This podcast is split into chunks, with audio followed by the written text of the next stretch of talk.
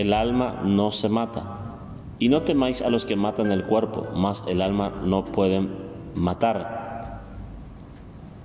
Temed más bien aquel que puede destruir el alma y el cuerpo en el infierno. El libro de San Mateo capítulo 10 versículo 28. Un estudio de los evangelios comprobarán que Jesús jamás predicó en sus homilías un discurso funeral. En el funeral la hija de Jairo Jesús lo interrumpió para restaurarla a la vida San Marcos 3, 5, 35 al 43. La procesión funeral que llevaba al hijo de la viuda de Naín la detuvo para levantar de la muerte a este. San Lucas 7, 11 al 17. No estuvo a tiempo para el funeral de su amigo Lázaro, llegó después que lo habrían sepultado. Para sorpresa de todos le dio de nuevo la vida. San Juan 11, 38 al 44. Uno de los lemas favoritos de Jesús era la vida.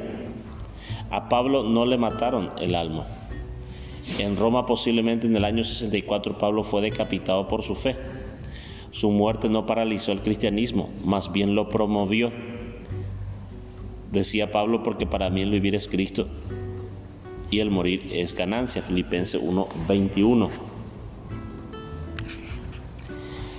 Pablo decía, he peleado la buena batalla, la He acabado la carrera, he guardado la fe, por lo demás me está guardada la corona de justicia, la cual me dará el Señor, le decía a Timoteo en el 2 de Timoteo capítulo 4 versículos 7 al 8. Al doctor Martin Luther King Jr. no le mataron el alma. James Earl Wright en 1968 le mató el cuerpo, pero no el alma. El movimiento de los derechos civiles para la igualdad del negro americano no se disolvió el ejemplo del Dr. King ha quedado como un monumento humano a las generaciones de hoy y de mañana. Con su muerte la conciencia del, negro fue despertada y la atención del blanco sacudida. Si algún profeta ha habido en esta generación, el Dr. Martin Luther King Jr. es uno de ellos. Al creyente no pueden matar el alma. El cristiano no le tiene miedo a la muerte, le teme al morir. Nuestra esperanza se extiende más allá de la tumba fría. Jesús es la aseveración de la resurrección, 1 Corintios 15. Estas son las palabras dichas por el doctor L. Moody, famoso evangelista del siglo XIX en su último día de vida. La tierra se aleja, el cielo se abre frente a mí. No, esto es un sueño, es bello, es como un trance. Si esto es la muerte, es dulce.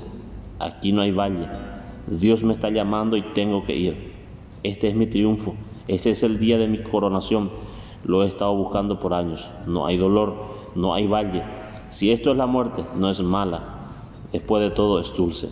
Este es el día de mi coronación, es glorioso, decía Moody. Qué interesante esta meditación de hoy para nosotros, amigos, amigas, familia. El alma no se mata, vivirá para siempre. Y nosotros debemos prepararnos para vivir para siempre en la eternidad. Mi pregunta para ti y para mí hoy es, ¿qué tal estamos hoy para partir con el Señor? Que Dios te bendiga. Nos vemos la próxima.